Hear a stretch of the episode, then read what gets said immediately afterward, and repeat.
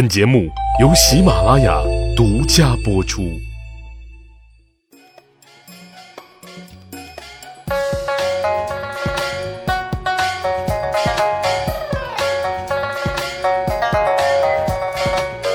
学霸历史，增长见识，密室趣谈，在下大汉。节目一开始啊，先跟各位小伙伴种一个草。作为一名历史主播，其实每年都挺期盼喜马拉雅一二三的狂欢节。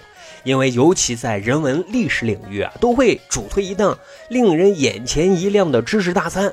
果不其然啊，今年大汉看到了这档《人文通史一百讲》啊，这是一档涉及历史啊、哲学啊、法律啊、经济等多学科的综合性的知识大餐。很难得啊，一门课程可以打破这些学科的壁垒，涵盖人文多领域的认知。从而让我们可以针对一个问题，用更多元的方式去探讨思考。推荐这门课程的凤凰卫视梁冬说的特别的好，说这门通史课啊，有助于我们跳出狭隘的圈子，看见真正的大未来。啊，的确是这个样子的啊。就比如我们看历史，千万别简单的把历史当故事就这么看了，历史上的人和事儿背后的大逻辑，才是我们要探讨和思考。而这门课程啊，就有助于我们提高认知，拨开云雾。而且这门课程的主讲大都呢来自北大、清华等名校的学者、教授、人文大咖，可以说是干货满满，终生受益呀。所以趁着这次一二三的狂欢节，大汉啊给各位小伙伴赶紧种个草，还有优惠，赶紧下手收藏吧。好，赶紧开始咱今天的节目呀。今天大汉要跟大家来讲讲。历史上啊，那些虚伪的人，可是虚伪的人一般都不认为自己虚伪啊。我是谁？我在哪？我要干什么？这号称啊灵魂三问，不仅仅是自我认知的问题，更是哲学范畴方面的问题。对于虚伪的人来说啊，这三个问题可能一辈子啊他也悟不透的。今天跟各位小伙伴来讲两个小故事啊。这一年是隋朝开皇十四年。关中地区啊，发生了罕见的旱灾，沟渠干涸，寸草不生，哀鸿遍野的。眼看着这老百姓的日子啊，实在都过不下去了，灾民们都很无奈啊，就涌入了大兴城啊，想着城里大，兴许啊还能混口饭吃。可是呢，当这大批的难民都涌入到大兴城的时候，一切都显得特别特别的不和谐了。很快呢，隋朝政府的最高领导人杨坚。啊，获知了灾情的严重性，在实地查看之后啊，他悲痛欲绝呀。可是面对上天的灾难，他除了设坛求雨，似乎又无能为力。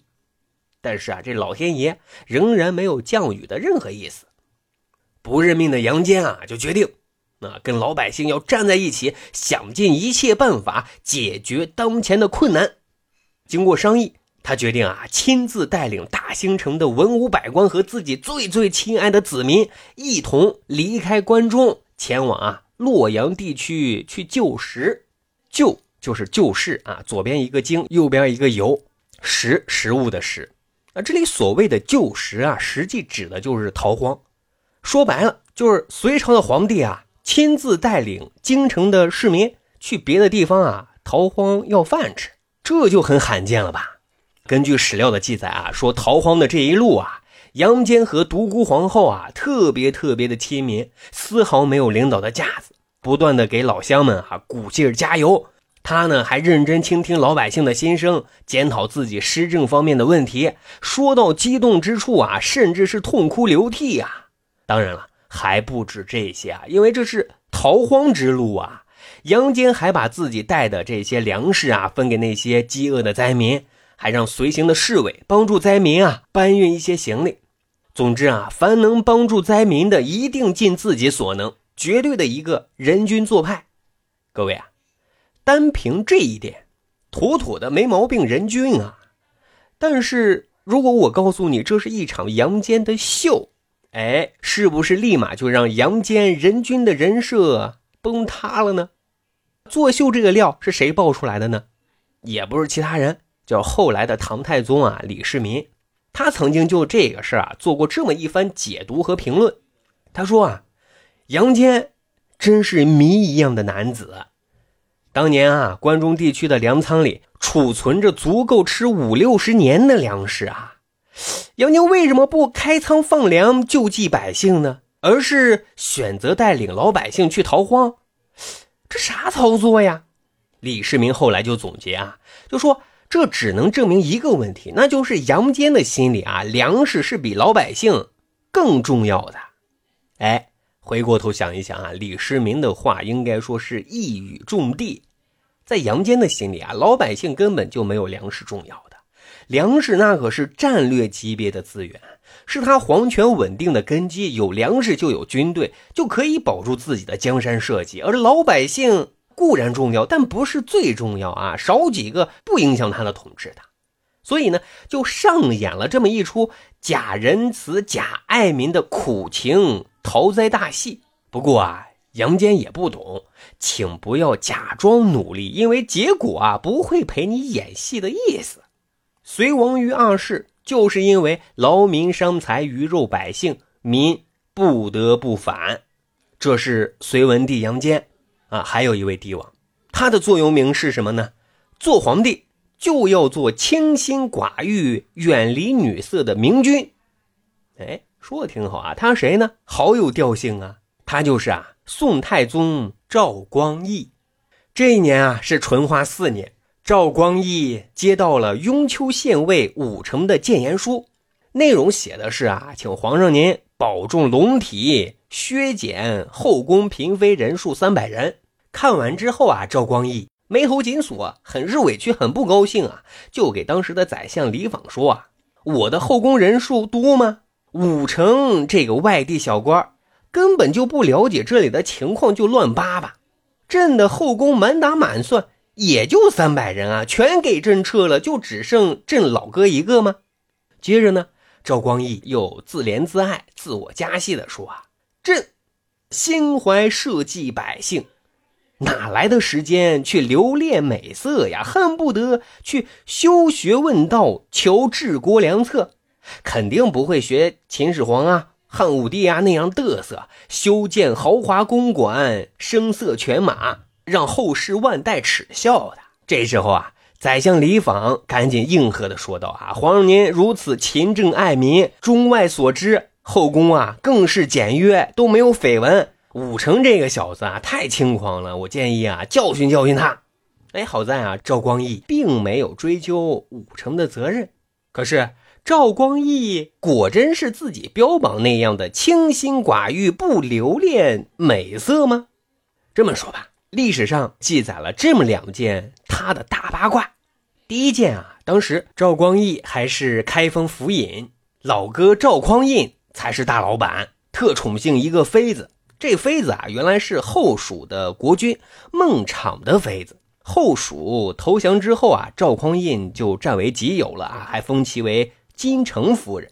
当时呢，就看哥哥跟美人整天成双成对的，自己也挺羡慕，但挺无奈的啊，垂涎美色而不得呀。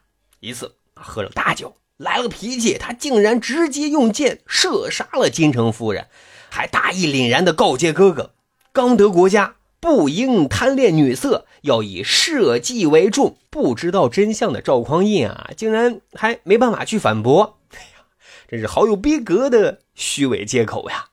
这第二个大八卦呀，说的是赵光义自己已经坐上了宝座，当了老板之后，发生了这么一件狗血的事情。按照当时的礼制要求啊，大臣们的妻子是要定期向皇后请安问好的。结果呢，赵光义就看中了一个臣子的人妻，哎，就想霸占人家。这人妻啊，也不是别人，正是我们所熟知的文艺皇帝南唐后主李煜的妻子小周后啊。说一次啊，赵光义就命令小周后啊和其他命妇入宫觐见，结果啊，其他人当天去，当天晚上就回来，只有小周后啊在宫中滞留了好几日才被放了回来。回来之后，小周后就哭诉自己遭到了赵光义的凌辱，而且啊，还有一种说法说赵光义啊在这个过程当中还命令画师将自己羞羞的画面给记录了下来。整了一副艳照门出来呀，这也是醉了。各位，您说这是赵光义自己所说的清心寡欲吗？有意思的是啊，赵光义去世之后啊，他的儿子继位了。继位之后就发布了一条命令，就说啊，父亲的后宫嫔妃啊太多了，他就结合实际啊给遣散了。这儿子打脸啊有点狠啊。总之啊，这两个故事就告诉我们啊，虚伪的人一般都不会承认自己虚伪，而且啊，他们大多还披着道德制高点、善良优美的这些外衣。但是，等潮水退去，谁在裸泳啊？自然是一目了然啊。好，长见识，长谈资，这就是咱今天要讲的《密室趣谈》。